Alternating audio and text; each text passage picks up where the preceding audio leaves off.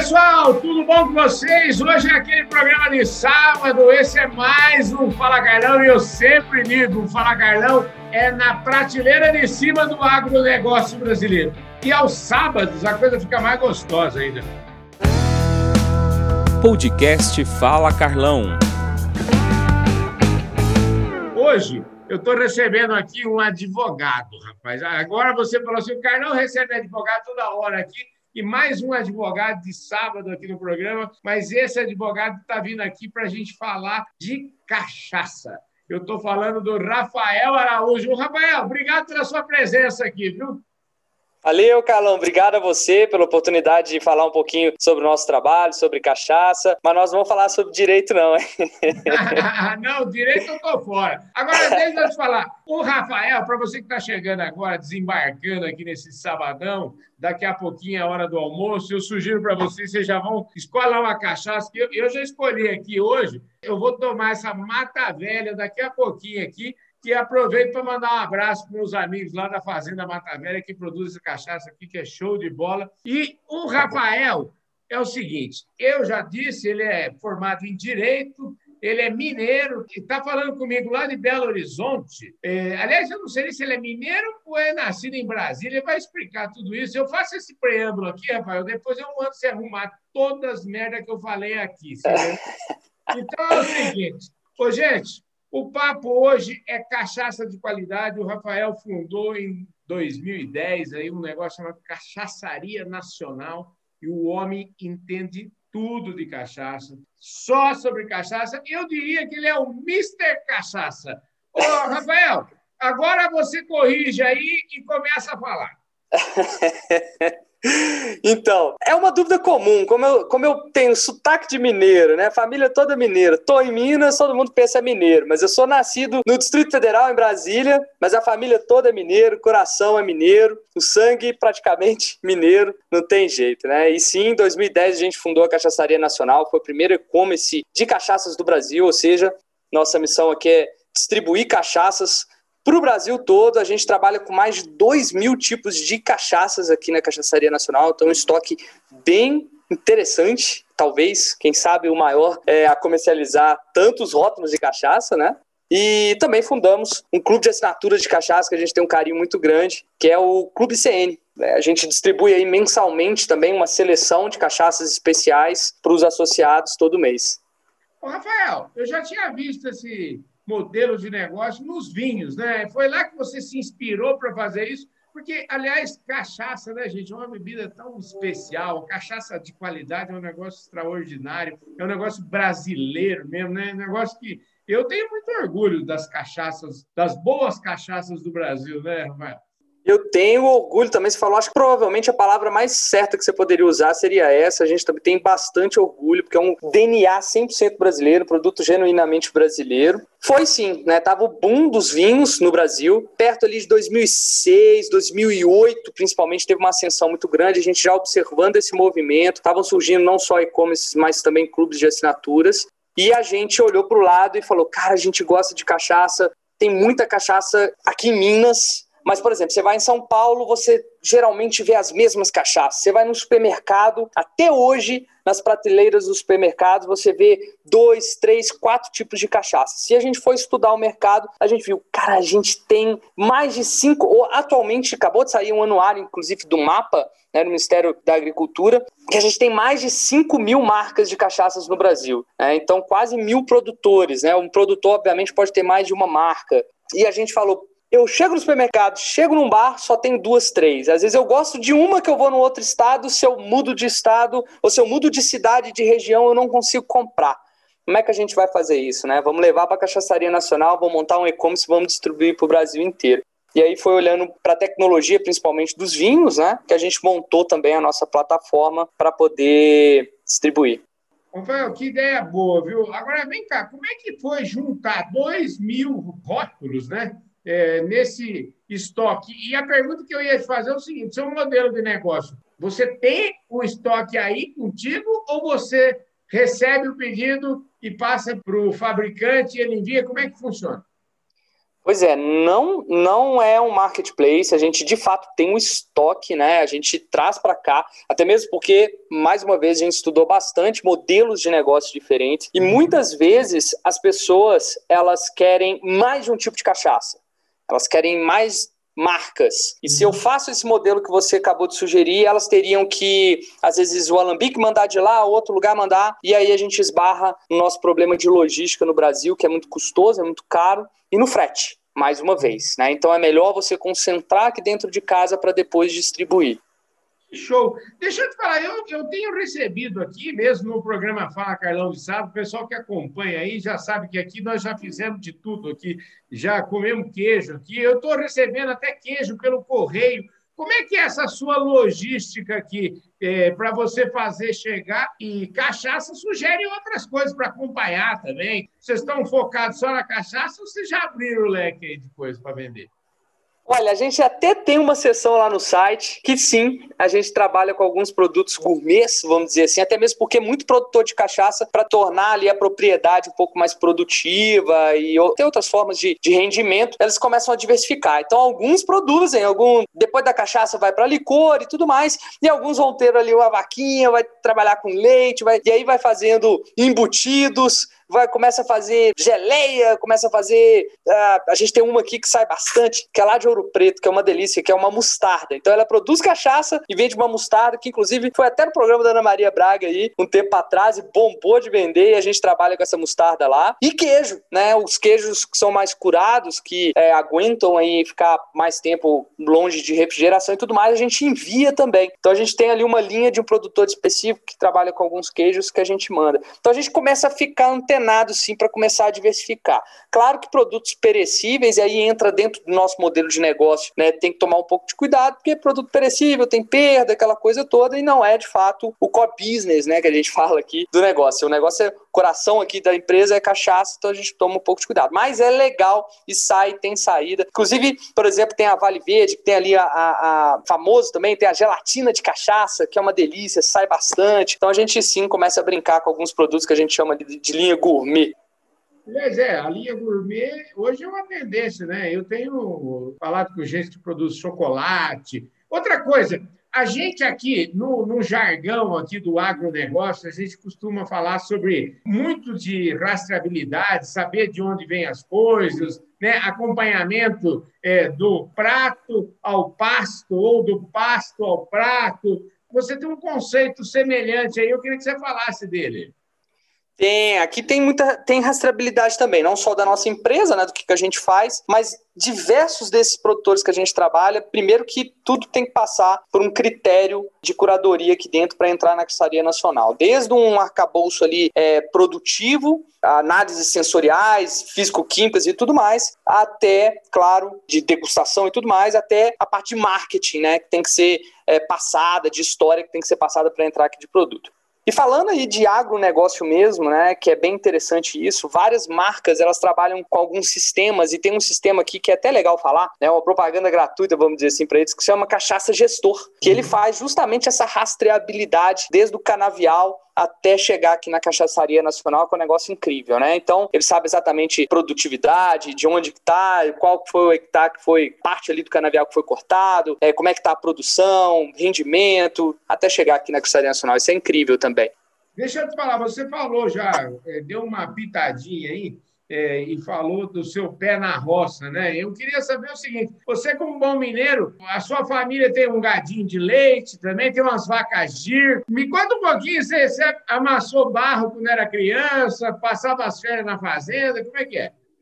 É, eu fui criado na cidade, mas de fato eu fui muito para fazenda, assim. Eu tenho alguns tios, né? Meu pai até que não, não teve fazenda, mas a família dele inteira, né? Desde o pai dele, desde todos os tios, tiveram fazendas, irmãos e tudo mais, a gente sempre ia para lá. E tenho sim, tem um tio, inclusive, que a gente foi, deve ter umas duas semanas aí para trás. Meus meninos sempre vão para lá, meus filhos a gente leva para lá para ter esse contato com a terra. E tem sim, tem um gadinho lá, ele tira um leite, ele tá com Nelore lá agora, plantando os eucaliptos. E e a gente adora, que eu particularmente gosto muito. Escuta, vamos falar de história de cachaça, porque você deve ser um cara que entende tudo de cachaça. Então, eu queria que você falasse um pouquinho para a gente desmistificar ou talvez tirar um pouco do preconceito que ainda possa existir sobre cachaça. Eu queria que você contasse um pouquinho a história. Como é que a cachaça surgiu aqui no Brasil?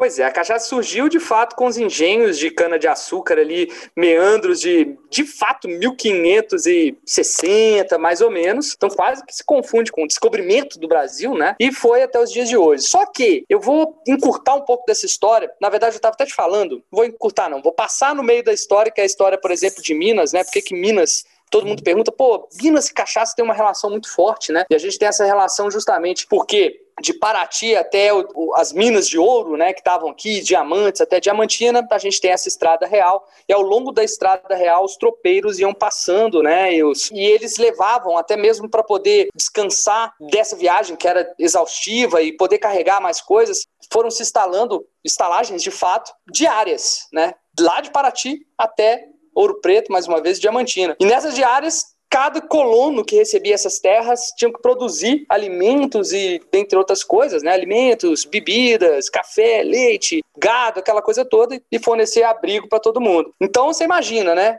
A cada dia tinha que ter uma estalagem. Então era estalagem pra caramba, muitos colonos. E o que, que eles produziam nessas regiões? Açúcar, e junto com açúcar, uma caninha, uma moenda e faziam cachaça. Isso aí foi lá para os anos ali de 1700 alguma coisa, e é ali que a coisa foi de fato mais evoluindo para o mundo da cachaça. Né? Inclusive, nós temos o alambique mais antigo em atividade do Brasil é, hoje, que é de Inconfidentes, né? Foi da tia de Tiradentes, tá lá em Coronel Xavier Chaves, e tá ali passando ali perto de Tiradentes, ali perto da, da, da Estrada Real. É uma história, inclusive, incrível lá. O nosso, um abraço para o nosso querido Nando Chaves lá, que certamente eu vou passar para ele esse papo aqui.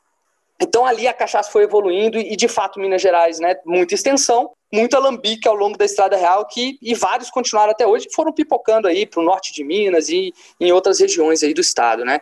E aí a gente chegou em 1900, né? Então, cachaça era aquela coisa que ainda teve uma proibição em alguns, alguns embargos, né, de Portugal em algum momento da história. E só foi ali em 1970, né? Grandes indústrias foram se instalando, né? Ali em 1970, 1950, 60, 70. E, obviamente, ficou ali mais marcado, com mais força, né? As indústrias distribuindo para o Brasil inteiro. As cachaças artesanais, vamos dizer assim, foram ficando um pouco de lado. E o que inundava os bares e restaurantes e, obviamente, supermercados e tudo mais, eram essas cachaças industriais, que eram feitas basicamente de álcool puro, né, e não muito critério sensorial, vamos dizer assim. Mas, obviamente, ali nesse século mesmo, o século XX, século agora principalmente XXI, que os produtores foram investindo mais em madeiras, né, para armazenamento e tudo mais. E aí sim, essa cachaça, a tecnologia para cachaça, principalmente aí junto com as universidades, né, o crescimento das universidades de São Paulo, do interior de São Paulo e principalmente de Minas, aqui a gente tem Viçosa, tem Lavras, começaram a dar um pouco mais de tecnologia na produção de cachaça, principalmente cachaça de alambique. Os produtores foram investindo nisso, investindo mais em madeira, mais em conhecimento, e como é o agronegócio, né? Você provavelmente passam pessoas incríveis aqui no seu canal falando sobre tecnologia no campo, né? Na cachaça também não foi diferente para a gente dar esse salto de qualidade, principalmente nesse século mesmo, nos últimos 20 anos, que a cachaça artesanal de alambique, com qualidade, com critério, tirando de fato só o coração ali da destilação, é que tá ganhando aí os, os lares do brasileiro. Mas vejam só, né? Uma bebida com quase aí cinco séculos aí de existência, só agora que ela tá de fato ganhando o mundo e tem uma frase muito forte aí do Sobral Pinto, né? Quando o brasileiro tomar juízo é que será cachaça e não uísque a bebida do mundo, né? A bebida do planeta.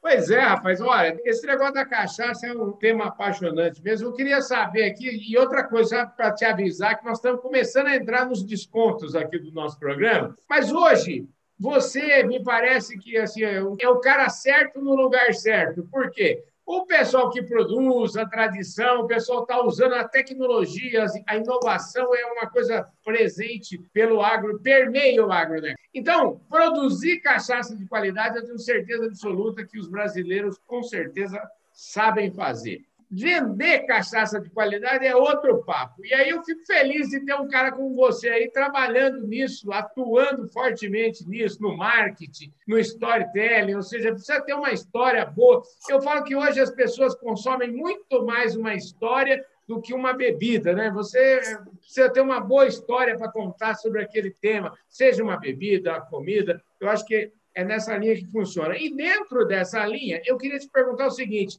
a moçada está tomando cachaça já também? Ou a cachaça ainda é uma bebida dos caras que nem eu, assim, mais errado?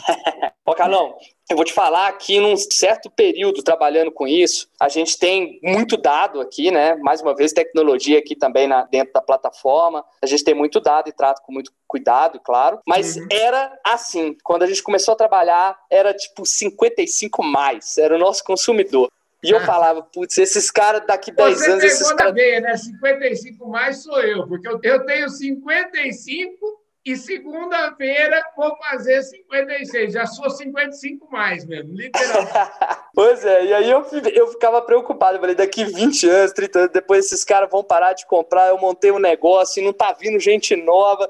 Eu ficava preocupado com isso. Mas eu acho que de tanto insistir, de tanto fazer vídeo de fato, eu acho que vira um, um rosto jovem é, não só sou eu mesmo dizendo sobre mim mesmo, mas outras pessoas falando sobre isso, né? uma pessoa jovem falando é, sobre cachaça, eu vou trazendo uma galera, né? eu vou formando embaixadores de pessoas próximas de mim para poder trazer esse público jovem. E hoje sim, essa curva diminuiu, a gente começou a chegar ali em 35, 45 e ela está crescendo hoje, inclusive ela é a maior curva de, de consumo, pelo menos do nosso e-commerce. Mas não era, né? a gente trabalhou com cinco anos ali, um público de fato mais, mais antigo. E é isso que é interessante. A galera tá sedenta por informação. Ela quer conhecer mais, ela quer saber mais sobre as histórias, ela quer entender um pouco mais o processo de degustação, que é algo que a gente faz aqui de formação mesmo, gratuita, de como que você degusta uma boa cachaça, não é dar aquela talagada na goela, é você sentir os aromas, os sabores. A gente tem uma roda de aroma sensorial que a gente fornece para a galera. Então a gente tem esse, esse cuidado de formar novos consumidores e não só vender cachaça, vamos dizer assim, né?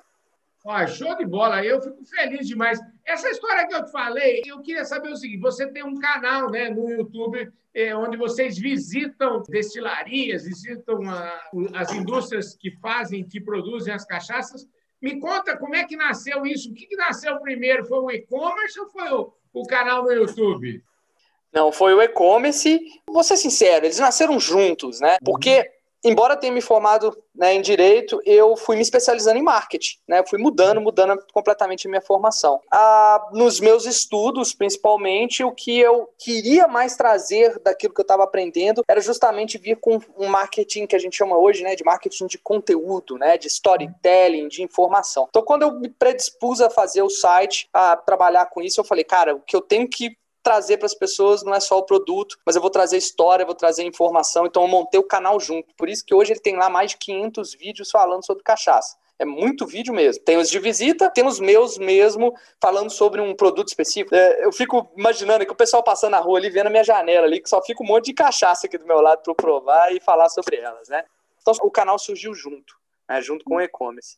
Que serviço bom esse seu, hein, rapaz? Provar cachaça, hein? Vem cá, você prova cachaça todo dia? Como é que é essa história aí? Eu não sou alcoólatra, não, né? Eu falo isso bastante com a galera, mas que eu bebo todo dia, eu bebo.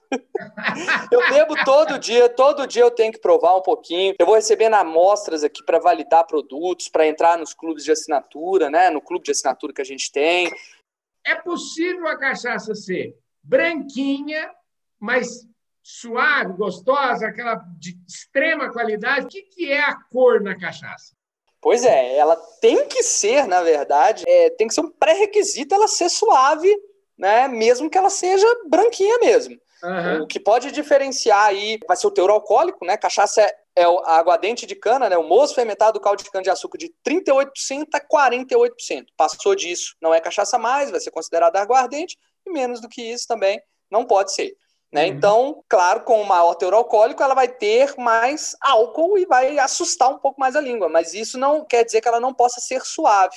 Entendi. Como, por exemplo, você já conheceu o pessoal do Sul aí, o Evandro Weber, né, lá uhum. da Weber House, ele faz uma de 48% que você fala, não tem 48%. Eu já peguei alcômetro aqui, já medi, tem 48% e ela não queima, não arde, é um negócio absolutamente espetacular.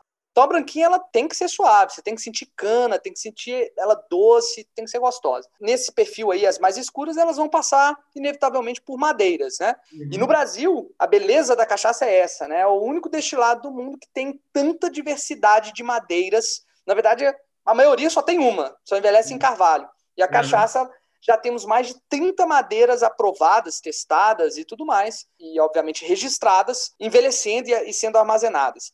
Então nós temos aí amburana, madeira brasileira, bálsamo, madeira brasileira, castanheira, madeira brasileira, o próprio jequitibá, que vai deixar ela branquinha, mas vai dar um floral. É, essas são as mais tradicionais. E o carvalho, claro, que traz algumas sensações realmente muito prazíveis para gente, né? Um pouco de baunilha, coco, defumado, que vem lá de fora, que vai ser ou americano, ou francês também, que vai ser, vão ter outros perfis. É um mundo muito vasto, é, com bastante estudo, tem vários barris, os barris também têm tostas internas, tem perfis sensoriais diferentes um dos outros, né? Então, uma riqueza de fato que quando você começa a estudar, começa a provar, você quer se aprofundar, deixa eu provar isso, tem outro. E é uma beleza. Ô, Rafael, para fechar aqui, eu, eu sei que você, tá, você mora em Belo Horizonte, né? Em Belo Horizonte, pensa. Eu tenho até um ditado que diz que é, Minas não tem mar, mas tem bar, né? E, e BH é um negócio que tem bar até dizer chega. O seu trabalho é focado no cara, no consumidor como eu, ou o cara que tem um restaurante, o cara que tem um comércio, ele pode comprar de você também? Existe uma diferença aí para o trade e para o consumidor final? Como é que é? Tem, tem uma diferença sim, mas essa pessoa especificamente, né, o cara do bar, do restaurante, o CNPJ, ele vai entrar em contato diretamente com a Caçaria Nacional, ele não faz a compra pelo site, ah, mas perfeito. com certeza o nosso foco total é no consumidor final, mesmo como você aí, que vai poder comprar uma, duas, três cachaças, se quiser uma só, a sua favorita, que a gente vai entregar aí na sua casa com todo prazer, com todo esmero, né? O nosso índice de quebra aqui é perto de zero, é uma maravilha. Esse é o nosso foco. Vem cá, vocês entregam pelo correio? Como é que é? Courrier? Como é que, é? Como é que funciona isso?